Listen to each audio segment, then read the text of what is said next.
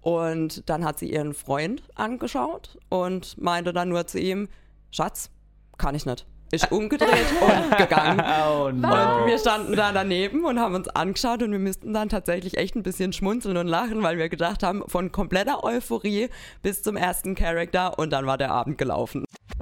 Parkgeflüster. Backstage im Europapark Erlebnisressort. Hinsetzen, anschnallen und Lauscher auf. Hier plaudern wir aus dem Nähkästchen und liefern euch die spannendsten Geschichten hinter den Kulissen.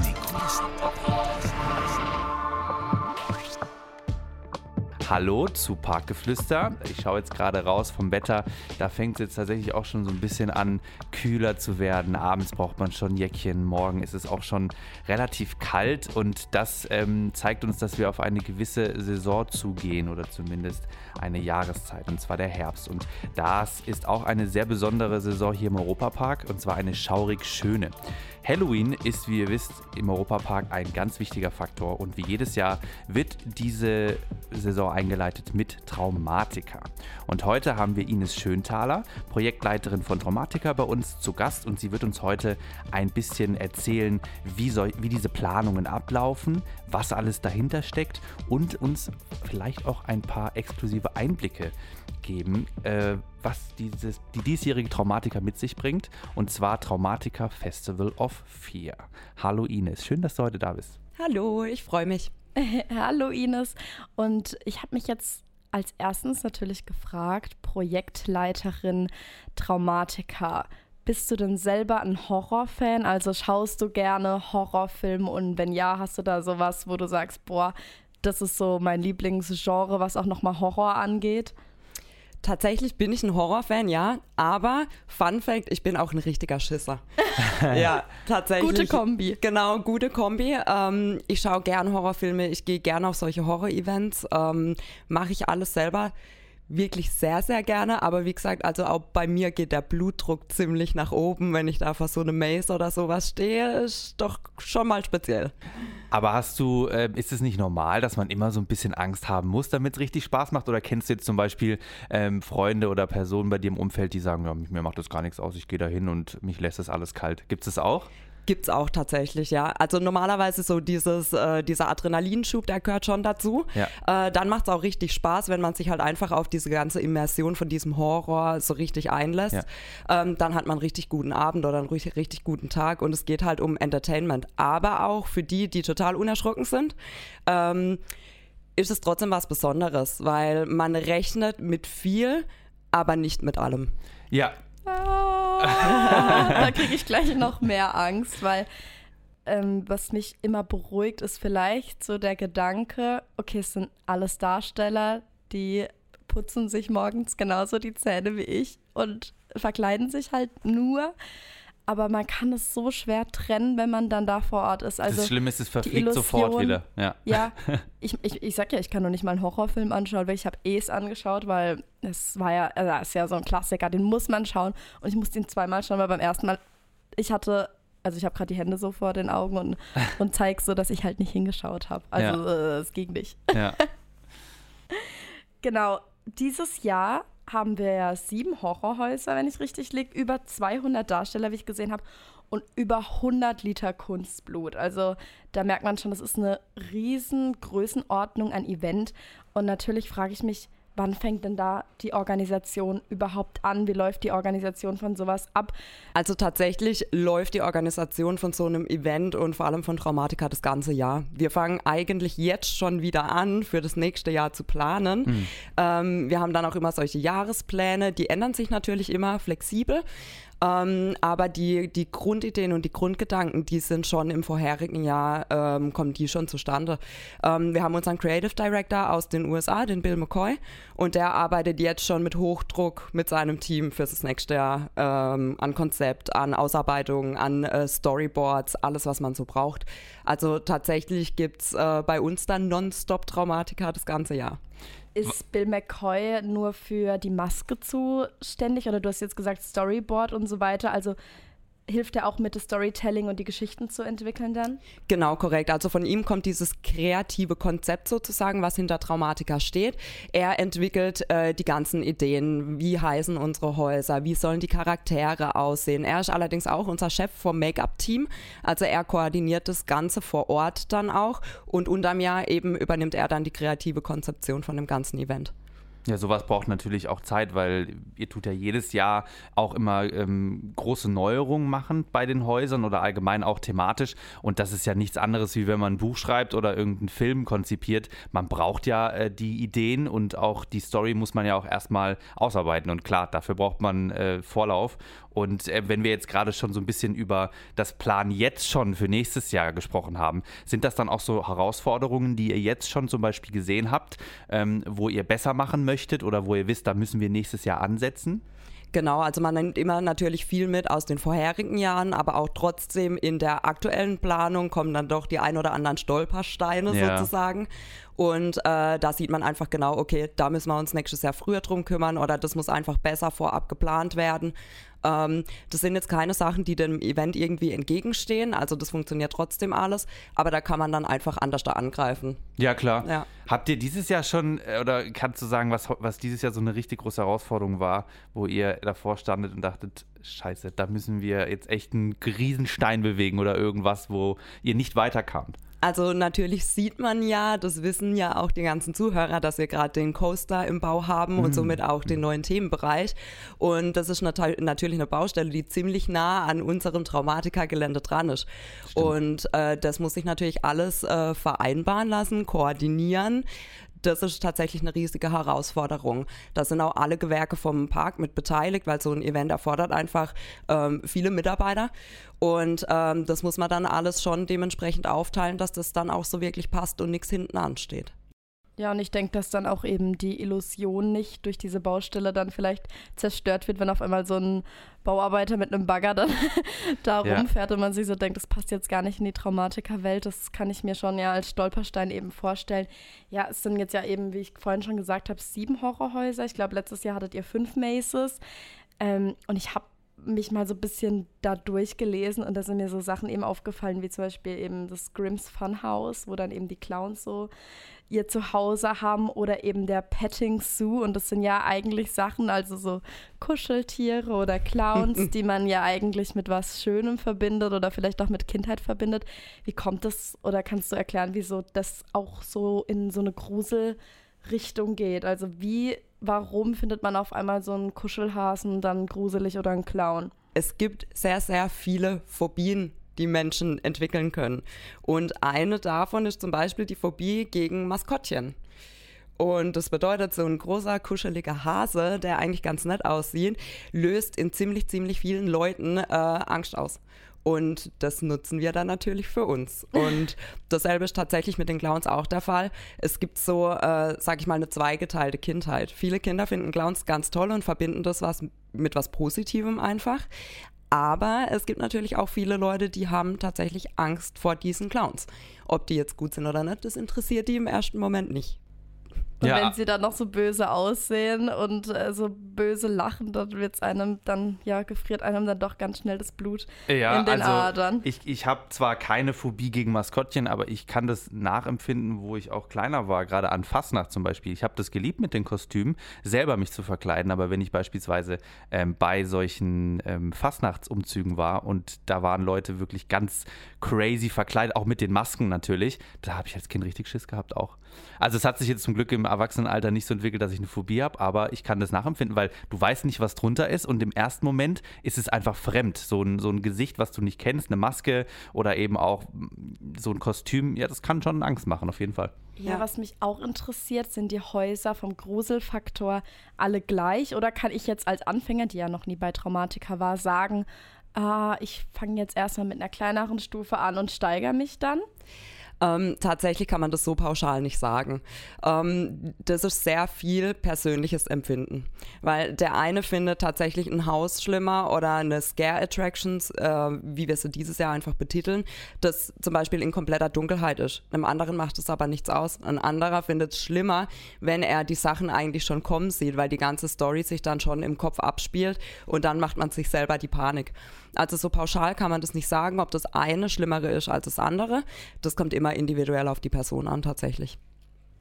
Ihr habt jetzt dieses Jahr auch ein, ein neues Haus, habe ich gesehen. Ich glaube, Unknown gab es letztes Jahr noch nicht. Und welches gab es letztes Jahr auch noch nicht? Vielleicht kannst du dazu ein bisschen was sagen und vielleicht auch verraten, was einen da erwarten wird. Genau, also das Unknown und Last Stand, das sind unsere zwei neuen äh, Scare Attractions, die es vorher noch gar nicht gab. Ähm, bei Last Stand kommen tatsächlich alte Bekannte zurück, die Resistance. Ähm, eigentlich wurden die ja ausgerottet, allerdings haben die sich im Untergrund verschanzt und haben überlebt. Und die haben jetzt natürlich eine Mission. Und diese Mission mhm. ähm, ist alleine ein bisschen schwierig auszuführen und deswegen brauchen sie einfach die Gäste, äh, die ihnen dabei helfen. Ah. Also man unterstützt sozusagen die Bösen man unterstützt die guten Bösen. Also die Resistance äh, sind natürlich auch nicht immer ganz positiv auf den Gast zu sprechen, allerdings sind die tatsächlich schon auf Gästeseite und äh, die kämpfen dann zusammen mit dem Gast dieses Jahr gegen die Rotas. Boah, das hört sich cool Sehr an, cool. Manuel. Das ja. müssen wir machen, oder? Ja, das ist richtig interaktiv. Da kann man quasi richtig mitwirken. Das ist cool. Wir hatten vorhin jetzt auch über die Kostüme gesprochen. Das wird mich persönlich auch interessieren. Also eben auch Maskottchen und große Ganzkörperkostüme. Macht ihr die selber? Werden die von euch selber geschneidert? Habt ihr dort Schneider? Wo kriegt man das denn her? Also ich habe ein ganz, ganz tolles Team hinter mir. Ähm, das sind zwei meiner Mädels, die im Kostümdepartment sozusagen arbeiten, exklusiv nur für Traumatiker. Das bedeutet äh, Grundträgersachen, sage ich mal, wie eine Jacke oder ein Oberteil, das kaufen wir.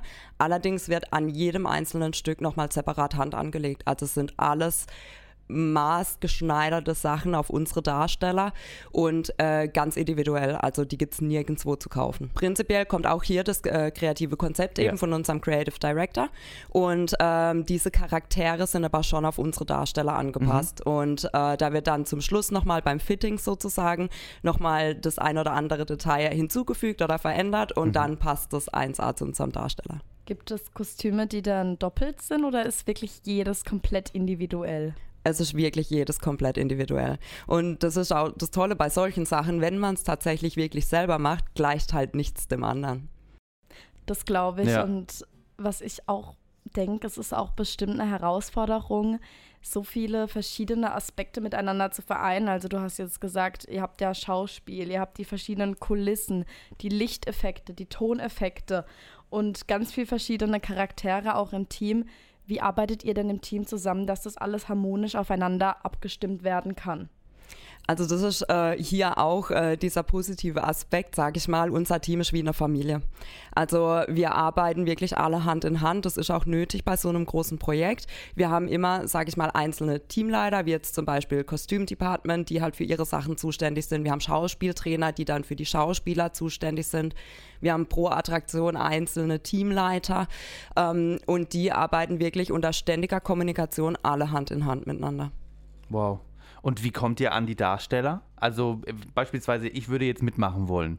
Wo, gibt es da ein Casting oder tut ihr auch speziell für besondere Rollen auch Schauspieler extra engagieren, die das nochmal besonders spielen?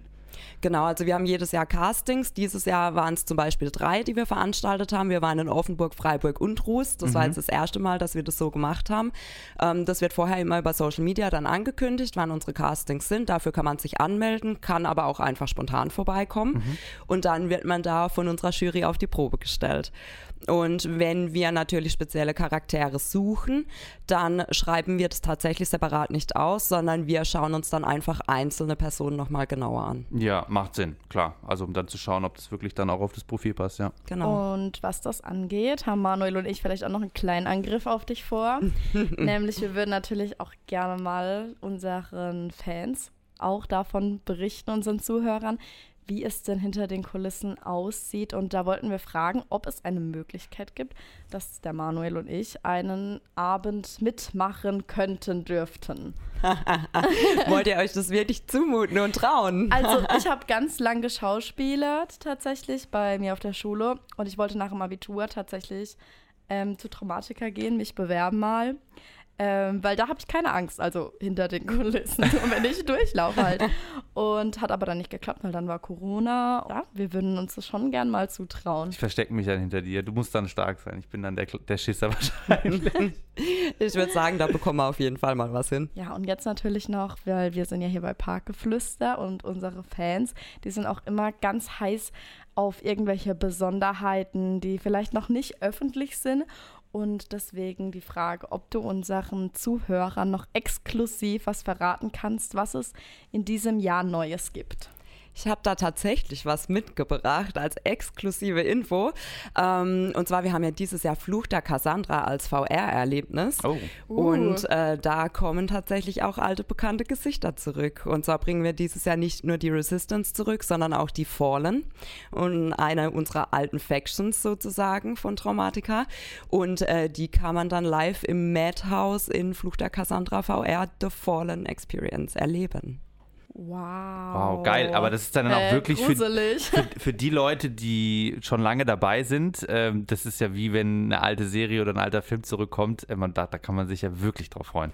Genau, also es ist tatsächlich auch was ganz Besonderes äh, dieses Jahr entwickelt von unserem Team.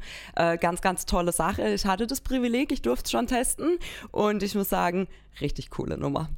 Oh, und gibt es da dann so Jumpscares direkt auf der Brille? Das stelle ich mir mich richtig gruselig vor, weil da kann man ja nicht abhauen oder man kann ja, also man kann die Augen zumachen, ja, aber man kann ja nicht irgendwie so, man schlägt sich ja mal die Hände vor das Gesicht, das bringt aber ja gar nichts bei der Brille dann, oder? Korrekt, korrekt, aber so viel verraten werde ich nicht, das muss ich dann selber ausprobieren. Oh. in Bezug auf die Besucher, ähm, die sich jetzt natürlich auch auf die neuen äh, Erlebnisse freuen können, hast du selber auch mal was ganz Verrücktes erlebt von Besuchern, zum Beispiel Reaktionen oder auch lustige Momente, ähm, wo, wo die einfach so im Kopf geblieben sind, wo du sagst, dafür mache ich das jedes Jahr. Das finde ich richtig cool. Ja, tatsächlich, da gibt es einiges. Also wenn man das äh, Projekt lange verfolgt und da lange mit dabei ist, dann äh, erlebt man tatsächlich viele ja. witzige Situationen. Ähm, mein Favorite war eigentlich bisher, ähm, dass wir uns bei der Öffnung vom Event immer vorne im Eingangsbereich aufhalten, einfach schauen, dass alles läuft mit dem Ticketscan, falls Besucher irgendwelche Fragen direkt haben. Und äh, ich stand dann mit meiner Kollegin da am Eingang und habe dann schon ein Pärchen auf uns zulaufen sehen und sie hat sich wahnsinnig wahnsinnig gefreut. Und dann dachte ich mir, ja, das ist einfach schön, wenn man so die Besucher sieht, äh, wie die sich freuen, wenn sie zu uns kommen. Und die sind dann durch den Ticketscan durch und dann kam der erste Charakter auf sie zu. Und dann ist ihr Gesicht mal kurz entgleist. Und dann hat sie ihren Freund angeschaut und meinte dann nur zu ihm, Schatz, kann ich nicht ist umgedreht und gegangen. Oh no. Und wir standen da daneben und haben uns angeschaut und wir müssten dann tatsächlich echt ein bisschen schmunzeln und lachen, weil wir gedacht haben, von kompletter Euphorie bis zum ersten Charakter und dann war der Abend gelaufen. Und das könnte bei mir auch Oha. passieren. Ich sag's dir, ich sehe das schon, ich laufe da rein und bin so dieses Jahr und dann sehe ich den ersten und mich weg. mich einfach weg. Ja, aber weil es halt, glaube ich, auch diese, du, du davor denkst, ah, ja, das wird mir nichts anhaben und das, da bin ich bestimmt ganz cool. So aber schlimm du, ist du es nicht, ja dann, denkst du ja. Ja, aber dein Kopf spielt dir, glaube ich, auch dann so einen Streich. Dann bist du so mittendrin, siehst, siehst überall diese Kreaturen auf dich zukommen und das du, du kriegst einfach ein beklemmendes Gefühl. Und ich glaube, Leute, die da zart beseitigt sind, äh, die wissen vielleicht nicht so genau, was dann auf sie zukommt. Und dann, äh, ja.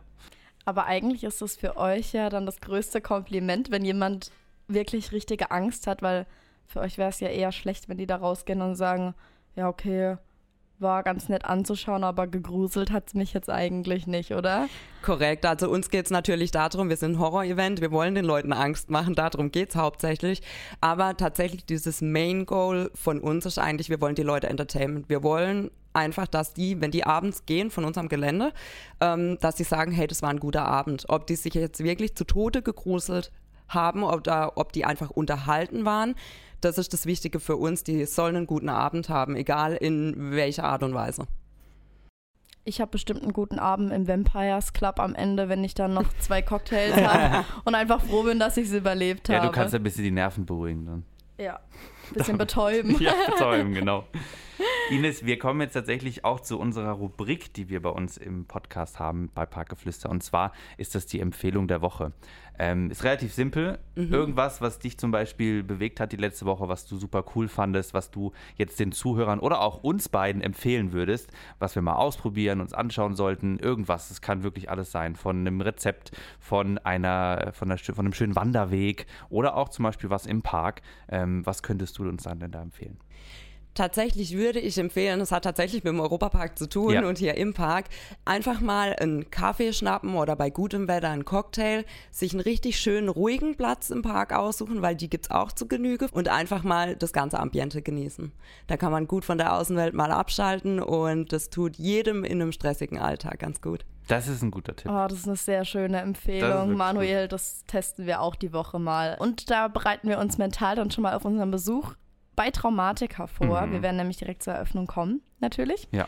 Und das Ganze uns mal anschauen. Und dann hoffen wir, dass wir uns noch richtig gruseln werden und dass wir es hoffentlich überleben. Fangeflüster. Natürlich darf unsere Rubrik Fangeflüster nicht fehlen. Wir haben eine Einsendung bekommen von einem Pärchen, welches sogenanntes Poolhopping betreibt. Hast du das schon mal gehört? Ich kenne nur Barhopping bis jetzt. ja, ich glaube, es ist eigentlich leicht erklärt. Es ist das gleiche wie Barhopping, also verschiedene Bars testen. Und in dem Fall hat dieses Pärchen unterschiedliche Pools getestet in den verschiedenen Hotels hier im Park. Ich finde das eine super lustige Idee. Die war nämlich hier für ähm, zwei Nächte. Und zwar ist es der äh, liebe Matthias und seine Freundin Lisa Marie gewesen. Äh, wir freuen uns ganz arg, dass ihr uns mit uns eure Geschichte geteilt habt und ja, Poolhopping. Also das heißt, die waren am Morgen, haben die sich überlegt, okay, fahren wir jetzt heim mhm. oder bleiben wir hier? Und sie sind dann hier geblieben und haben wirklich jeden einzelnen Pool in jedem Hotel getestet. Alle. Also ich stelle mir das also, erstmal an. Unterstrichen, alle Pools haben alle. sie getestet. Also in den Hotels alle Pools, ja. ja.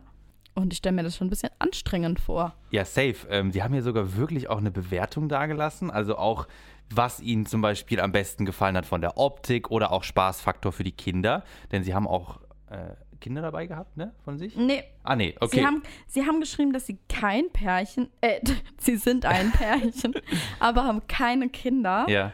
Und sie haben auch geschrieben, dass es subjektiv ist und es soll keine objektive Bewertung sein. Ja, klar. Also ich, ich, denke mal, sie werden dann halt geschaut haben, wie die Kinder Spaß haben an dem Puls und haben das dann auch mit in die Bewertung einfließen lassen. Sehr kreativ auf jeden Fall ähm, auch sowas wie äh, die Wohlfühltemperatur. Ich bin ja auch jemand, ich mag, also beispielsweise, wenn ich jetzt in einem Outdoor-Pool bin, wo ich jetzt mich länger drin aufhalte, zum Beispiel mit einem Cocktail oder ähnliches, dann muss das Wasser schon auch wärmer sein. Also ja. auch, selbst wenn es draußen warm ist, das Wasser muss eine gewisse Temperatur ja. haben. Das haben die hier wahrscheinlich auch so äh, bewertet, ja. Ja, und ich wusste tatsächlich auch nicht, dass die Pools, also ich weiß nicht, ob das vielleicht auch kommt eben, ob die im Schatten liegen oder so, weil die haben jetzt hier geschrieben, sind, einige sind beschatteter, mhm. ob das jetzt nur daran liegt oder ob die wirklich unterschiedliche Temperaturen haben. Müssten wir mal rausfinden. Vielleicht ja. wissen es ja auch ein paar von uns. Ja. Dann äh, könnt ihr uns ja gerne wieder schreiben. Und ja, ich finde es hier echt cool. Also zum Beispiel hier im Kronas haben sie geschrieben, Wohlfühltemperatur top, die ganze Zeit Sonne auf dem Pool. Das kann ich mir schon vorstellen wegen diesem Infinity. Ja. Das ist ja dieser Infinity Pool. Ja. Der hat nämlich auch bei der Optik gut, gut abgeschnitten. abgeschnitten. Mhm. Sehr gut sogar.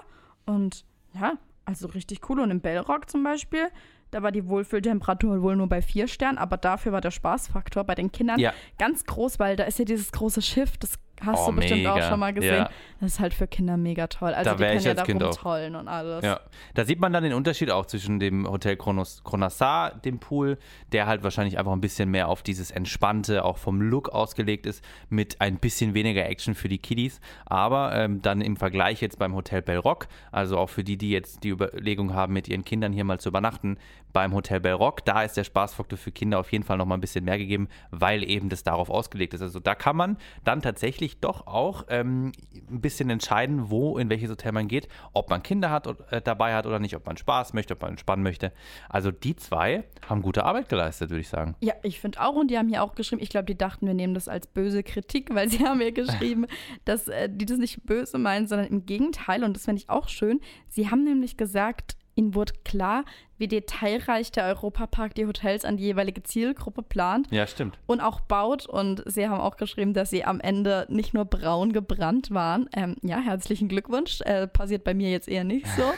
sondern, dass sie auch total entspannt waren und einfach begeistert über die unterschiedlichen Anlagen. Und das finde ich auch das Schöne. Es muss ja nicht alles nur hundertprozentig auf Kinder ausgelegt sein oder hundertprozentig auf Entspannung, sondern so kann man einfach ein bisschen gucken, was passt einem denn am besten und wo bleibe ich. Deswegen so ein Poolhopping, Manuel, ich finde, das sollten wir auch mal machen. Ja. Und dann kann man ja schon mal vorplanen, wo man mit seiner Familie dann hin will. Also vielleicht als kleine Zusammenfassung, äh, bevor wir das machen werden.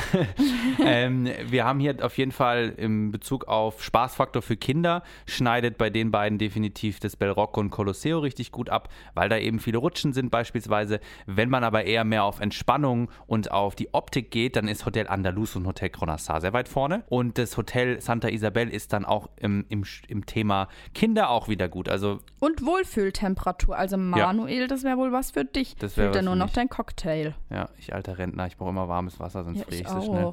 Ja, Manuel, du hast auch schon bei Ride and Slide, als wir das aufgenommen haben, sogar im VR Snorkeling Pool Boah, gefroren. das war aber echt arschkalt. Müsst ihr reinhören. Also das, ähm, das war mir persönlich zu kalt.